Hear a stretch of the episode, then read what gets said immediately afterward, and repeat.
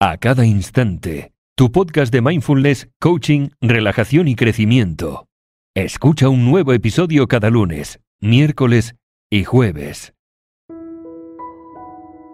Hola, hola, muy, muy buenas. Yo soy Veronique, coach y técnico profesional en mindfulness y te doy la bienvenida a este podcast.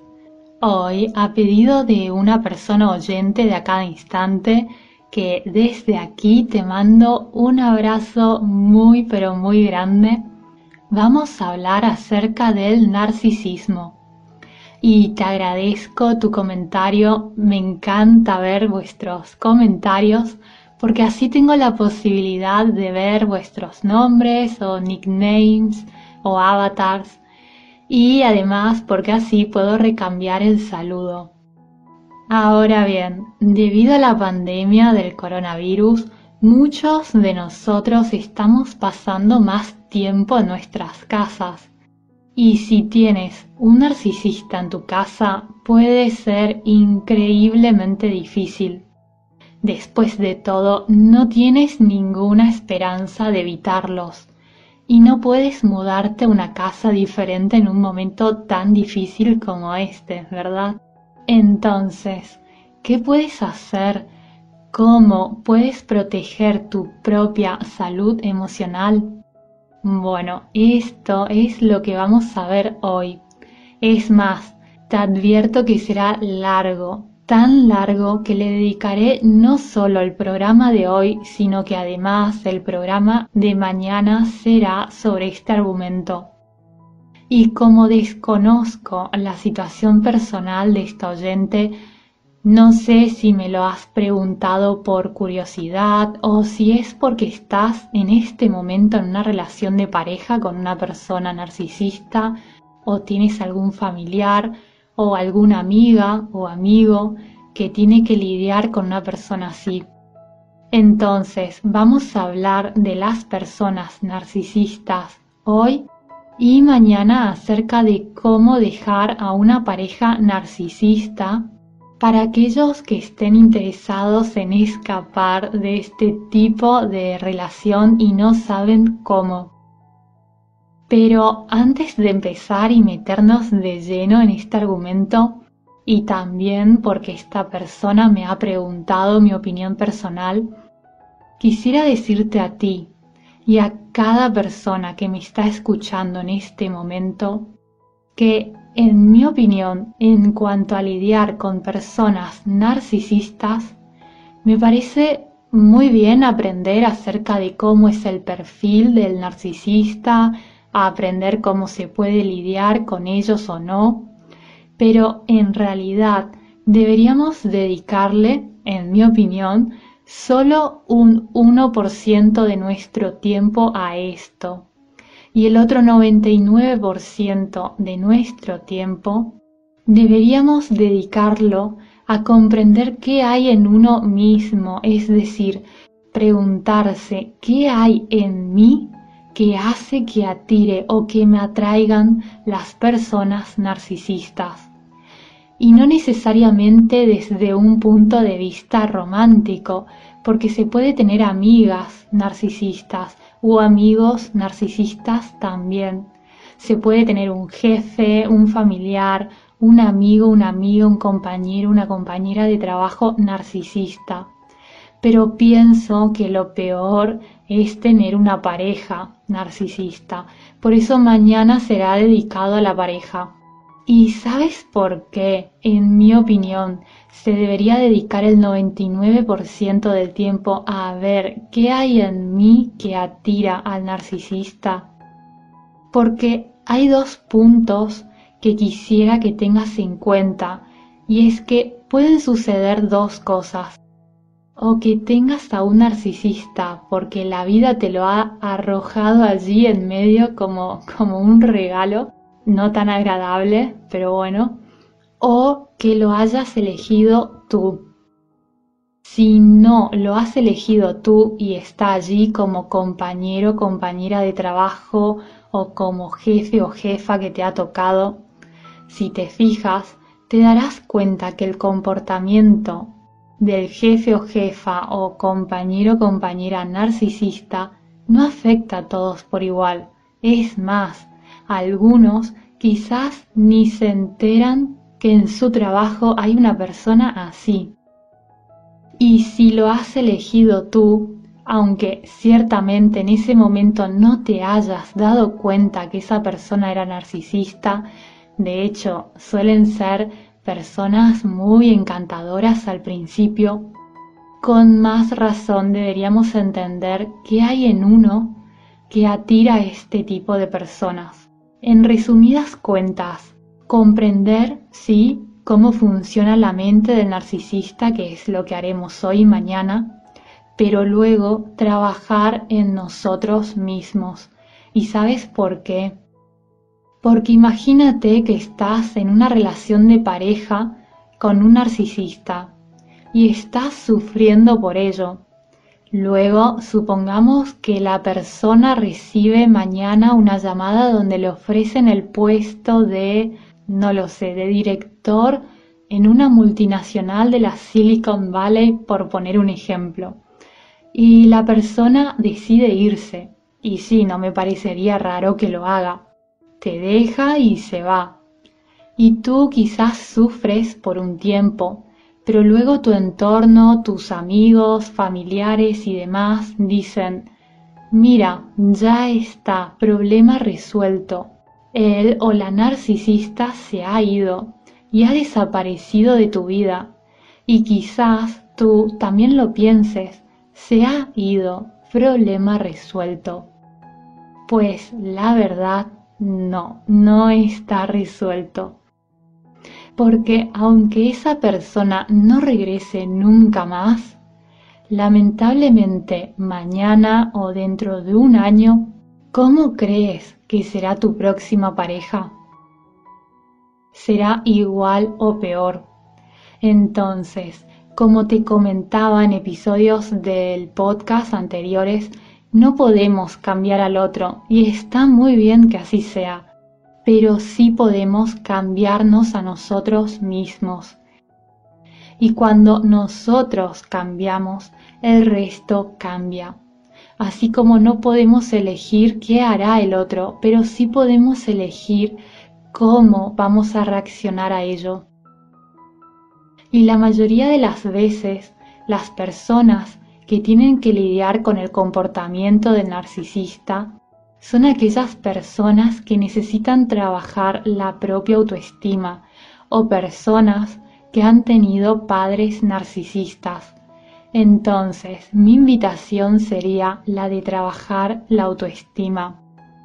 Y aquellos que siguen este podcast a cada instante ya sabrán que mes tras mes doy contenido en la web que cambia, que está y luego viene reemplazado por otro.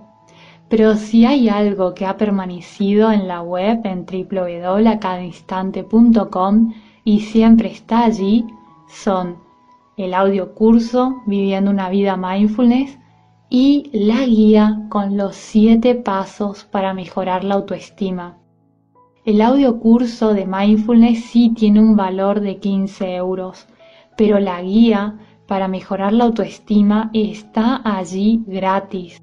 ¿Y por qué? Porque es clave, es clave trabajarse la autoestima.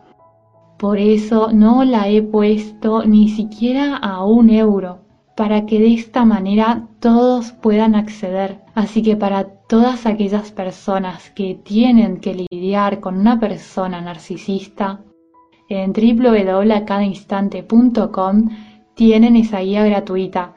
Y luego ya sabes que cualquier duda que tengas, preguntas, me haces saber en los comentarios y yo te contestaré encantada. Y si tengo que hacer un episodio, un programa en el podcast para profundizar en algo, lo haré.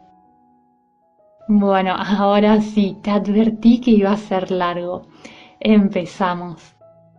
Bueno, si no sabes cómo es una persona narcisista, te pregunto, ¿conoces a alguien que espera admiración constante, que piensa que son mejores que los demás, pero que se salen de control ante la más mínima crítica? Si es así, entonces quizás conoces a alguien narcisista. Y quisiera aclarar que la palabra narcisismo se usa mucho en nuestra cultura obsesionada con las selfies, a menudo para describir a alguien que parece excesivamente vanidoso. Pero en términos psicológicos, el narcisismo no significa amor propio, al menos no de un tipo genuino. Es más exacto decir que las personas con trastorno de personalidad narcisista están enamoradas de una imagen grandiosa e idealizada de sí mismas y están enamoradas de esta autoimagen inflada precisamente porque les permite evitar sentimientos profundos de inseguridad. Pero reforzar sus delirios de grandeza requiere mucho trabajo y ahí es donde entran en juego las actitudes y los comportamientos disfuncionales que luego vemos en esa pareja o en ese jefe o jefa, amigo o amiga narcisista. Y atención aquí, no toda persona que veas que se hace varias selfies o es un poco vanidosa es ya una persona narcisista. No. El trastorno narcisista de la personalidad implica un patrón de pensamiento y comportamiento arrogante, egocéntrico, con falta de empatía y de consideración hacia otras personas y una necesidad excesiva de admiración. Son vistas como personas engreídas, manipuladoras, egoístas y exigentes. Esta forma de pensar y comportarse emerge en cada área de la vida del narcisista, desde el trabajo y las amistades hasta las relaciones familiares y amorosas. Además, te sugiero, como te decía anteriormente, que si tienes la mala suerte de tener que lidiar con una persona narcisista, comiences trabajando contigo, porque las personas con trastorno narcisista de la personalidad son extremadamente resistentes a cambiar su comportamiento, incluso cuando le está causando problemas. Solo cambian si van a tener algún beneficio para ellos mismos. Y su tendencia es siempre echarle la culpa a los demás, echarle la culpa al otro. Y son, vamos, son extremadamente sensibles y reaccionan mal incluso ante las más mínimas críticas o desacuerdos. Y quien lidia con un narcisista lo sabe lo sabe que a la primera que le dices algo lo toman como ataques personales. Y uno de los signos y síntomas del trastorno narcisista de la personalidad es que tienen un gran sentido de la importancia personal. Sí, así es. La grandiosidad es la característica definitoria del narcisismo. Más que simple arrogancia o vanidad, la grandiosidad es un sentido irreal de superioridad. Los narcisistas creen que son únicos o especiales y solo pueden ser entendidos por otras personas especiales. Además, son demasiado buenos para cualquier cosa promedio u ordinaria, así lo creen ellos. Solo quieren asociarse con otras personas lugares y cosas de alto estatus. Otra cosa que tienen es que creen que son mejores que los demás y esperan el reconocimiento como tal. Incluso esto también es muy típico en los narcisistas cuando no han hecho absolutamente nada para ganárselo. Y a menudo exageran o mienten directamente sobre sus logros y talentos, y cuando hablan sobre el trabajo o las relaciones, todo lo que vas a escuchar de una persona narcisista es cuánto contribuyen, cuán geniales son y lo afortunadas que son las personas en sus vidas por tenerlos. Y es muy importante si tienes que lidiar con una persona que realmente sea una persona narcisista, porque repito, no toda persona, por el hecho que sea un poco vanidosa o un poco egoísta, necesariamente sufre del trastorno narcisista de la personalidad. Una cosa importante es que comprendas que esa persona vive en un mundo de fantasía, en un mundo de fantasía que apoya sus delirios de grandeza. Y como obviamente la realidad no respalda su grandiosa visión de sí mismos, los narcisistas viven en un mundo de fantasía apoyados por la distorsión, el autoengaño y el pensamiento mágico. Producen fantasías autoglorificantes de éxito ilimitado, de poder, de brillantez, de atractivo, que los hacen sentir especiales y en control. ¿Y por qué? Porque estas fantasías los protegen de los sentimientos de vacío interno que tienen y de vergüenza. Y es por eso que los hechos y las opiniones que los contradicen se ignoran o se racionalizan. Pensará cuando alguien le dice algo que lo dicen porque le tienen envidia o porque están tan debajo que no comprenden su valor o lo geniales que son. Recuerda que para ellos tú y yo somos solo dos hormiguitas muy pequeñas en comparación a ellos. Esa es su visión. Y cualquier cosa que amenace con estallar la burbuja de fantasía en la que se encuentran, se topará con una actitud defensiva extrema e incluso ira. Por eso los que rodean al narcisista aprenden a caminar con cuidado alrededor de su negación de la realidad. Y hay que ir con mucho cuidado con la persona narcisista, porque creen de tener ciertos derechos aunque no hayan hecho nada, debido a que se consideran especiales.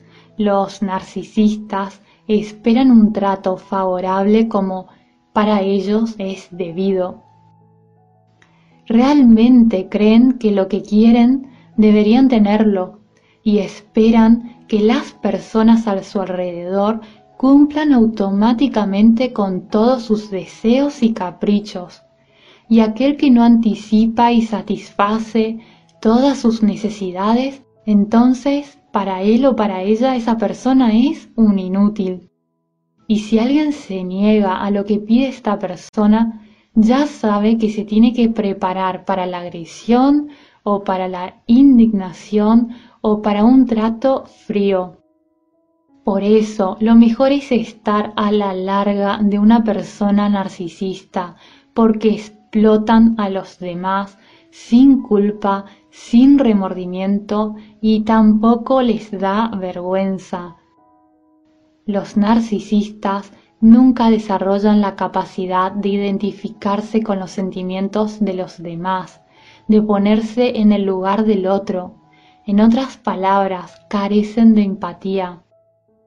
En muchos sentidos, ven a las personas en sus vidas como si fueran objetos para satisfacer sus propias necesidades.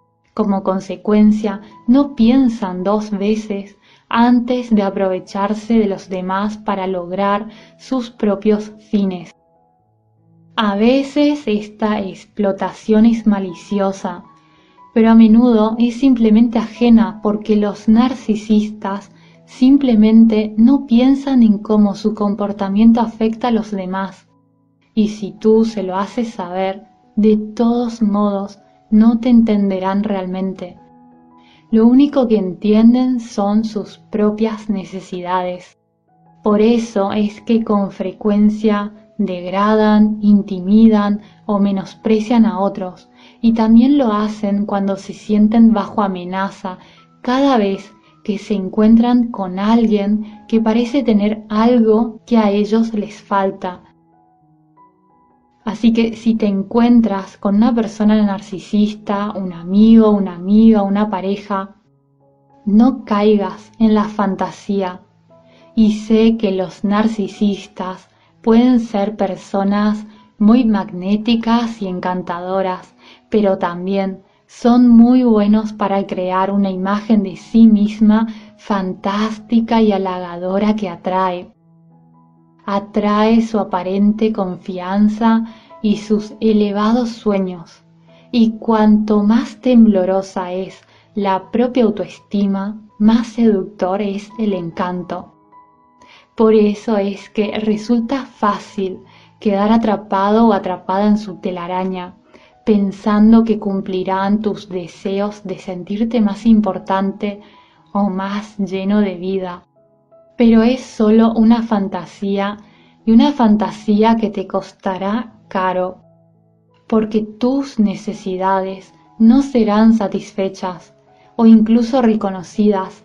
Es importante recordar que los narcisistas no están buscando socios, están buscando admiradores obedientes.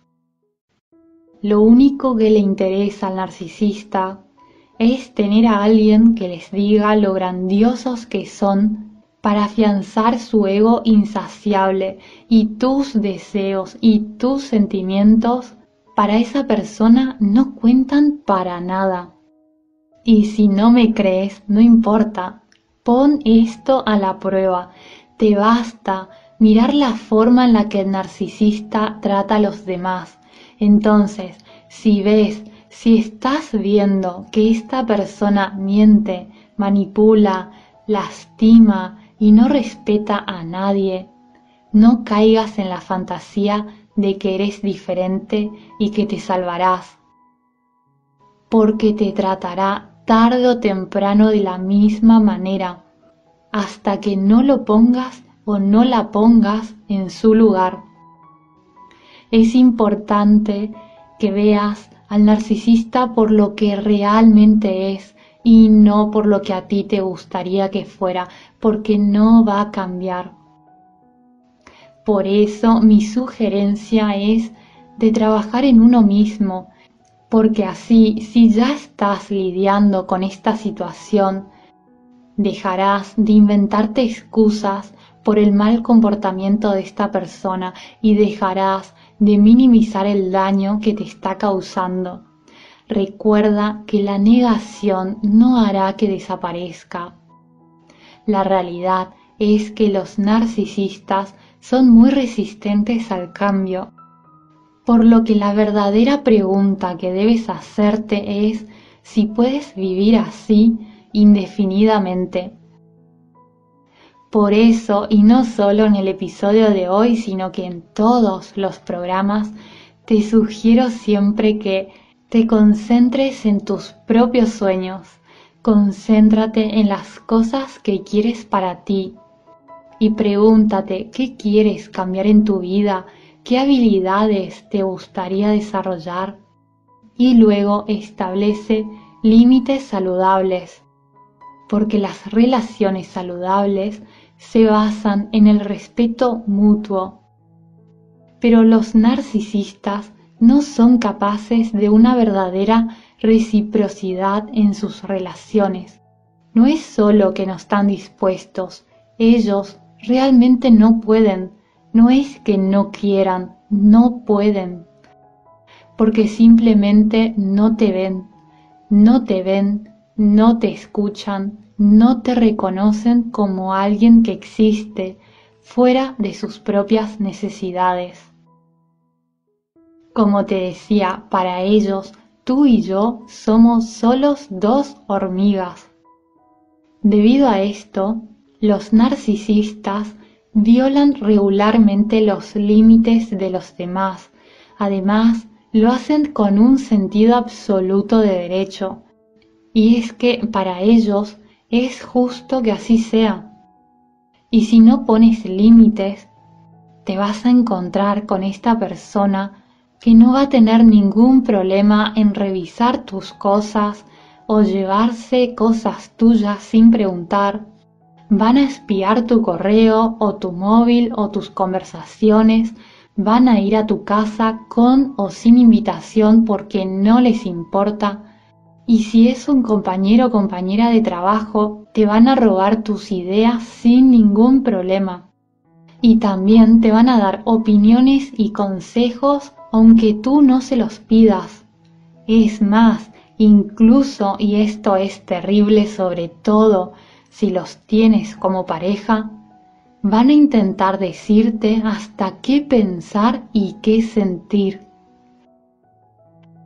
Por eso, si me preguntan cómo lidiar con ellos, te respondo que todo empieza en uno mismo. Es importante que reconozcas estas violaciones por lo que son y que no las minimices o niegues, para que así puedas comenzar a crear límites más saludables donde se respeten tus necesidades. Y hasta aquí el episodio de hoy. Mañana veremos cómo poner límites y hacer un plan para conseguirlo y cómo dejar a una persona narcisista si la tienes como pareja y es eso lo que quieres hacer pero no sabes cómo. Así que te dejo reflexionando acerca de esto porque si estás lidiando con una persona narcisista tendrás mucho para reflexionar y mañana nos ponemos manos a la obra. ¿Qué te parece? Es más, puedes ponerte manos a la obra hoy mismo con la guía gratuita con los 7 pasos para mejorar la autoestima. El enlace lo tienes en la descripción. De todos modos, la tienes en www.acadainstante.com. Te mando un abrazo muy pero muy muy grande y espero y te deseo de todo corazón que estés muy bien. Hasta pronto, adiós.